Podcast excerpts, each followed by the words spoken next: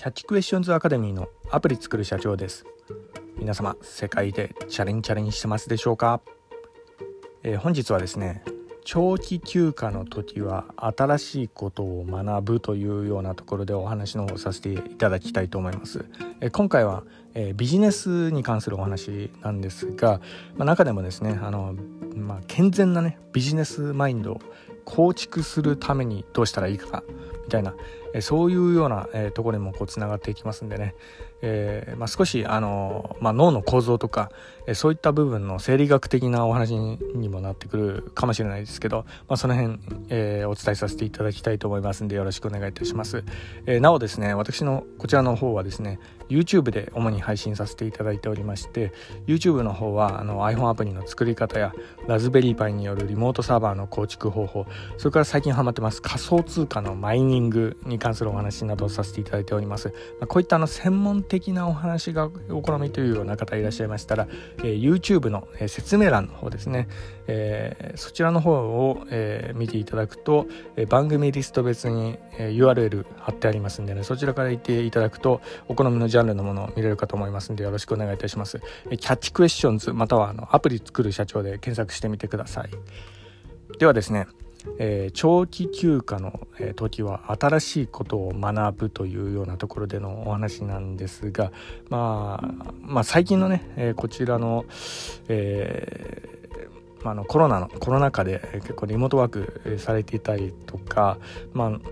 その中でもあの、まあ、ゴールデンウィークとか、休暇にもこうなってしまうわけなんですけど、えーまあ、リモートでね、えーまあ、休暇もしなければいけないというようなところで、え、じゃああの家でこう何したらいいのかみたいなところ迷われる方多いかと思うんですが、まあ、その中でもですね、えー、一つちょっと注意していただきたいなというようなところはあのただねぼーっと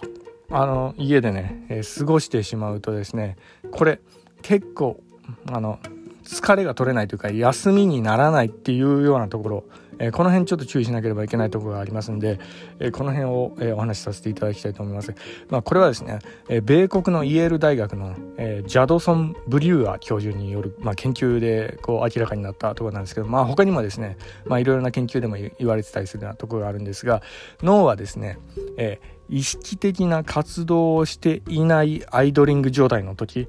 これが最も疲れてしまう要因になってしまうんですねそうなんですよあの脳がね、えー、むしろでですねぼーっとしてる方がですね、えー、かなりねあの活動的にこうなってしまってえー、無駄にこうエネルギーをこう使ってしまうっていうようなとこがあるんですね。まあ、脳に負荷が、えー、むしろこう与えてしまったりするようなとこがあるっていうようなとこで、まあ、休暇にならないっていうようなとこなんですねだからゴールデンウィークなんかあの結構、えー、まあ、長期休暇にもなりかつ、え、リモート化であの家で過ごさなければいけないっていうようなところ多かったりするんで、まあ、こういった時はですねいろいろあれこれね、まあ、不安なことを考えてしまうことになるんです。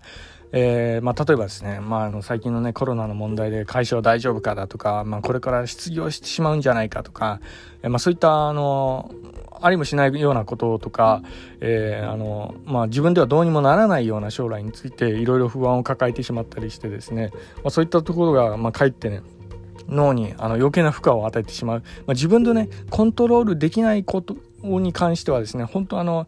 えー、無駄に考えない方がいいっていうかあのコントロールできることだけを考えた方がいいっていうのが、まあ、一つストレス対策のあの、まあ、キーでもあるんですけど、まあ、これに関してはですね私の過去動画でも少しお話の方させていただきましたが、まあ、とにかくですね、えーまあ、うつ病になってしまうあの大半はですね大体暇な時間が多くなった時にあれこれ考えてしまうことが原因とされたりもするんですね。なので、えーまあ、この辺はちょっと注意していただければと、えー、思います。あのこれがねあのゴールデンウィークをきっかけに慢性的にね、えー、そういったことを考える癖がついてしまったりしてね、まあ、そうなってしまうとですねあの、まあ、心身ともこう結構疲れきってしまったりして、まあ、あの長期休暇がきっかけにいろいろあのねあのよからぬことをこう考える癖がついてしまうことによってまあ、逆にうつ病になってしまうみたいないうそういうような方って結構あのいたりするようなとこがあるんでね、えー、こういうところはあの少しちょっと気をつけていただければと思います。でじゃあどうしたらいいのかっていうようなところのお話にもなってくるんですが、まあ、そこで、まあ、今回のその、まあ、タイトルにも、え関係してるようなところなんですが意識的に新しいことにチャレンジする機会を設けるっていうようなところ、まあ、ここが結構大事になっていきます。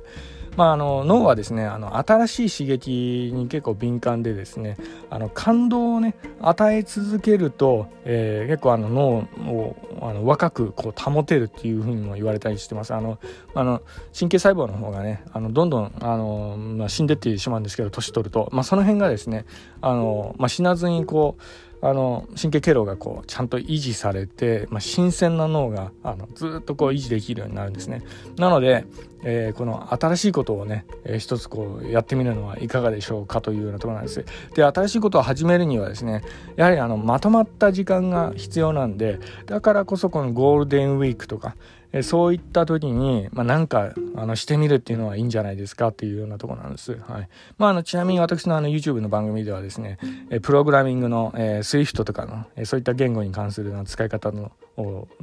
発信させていただいたりだとか iPhone アプリの作り方とかそれからあのラズベリーパイの電子工作とかねああいうのも結構楽しかったりするんでこれあの私の、えー、番組見てる方はどっちかというとあのソフト屋さんの人が多かったりするんであの電子工作っていうのもね私も一回あの、まあ、温度計とか実装してみたりしたとこなんですけどねラズベリーパイでああいうのも結構面白かったりしましたしあとはあの仮想通貨のマイニングですよね。これはあの私が最近ハマってちょっと趣味的にあの番組の方やらせていただいたりしてます。ますけど、えー、結構あの今ね熱いコインとしてあのイーサリアムとかねイーサリアムっていうコインがですねあのアプリを作れたりもするんですよ。まあそういったものを挑戦してみるのも良かったりだとかまあいろいろあの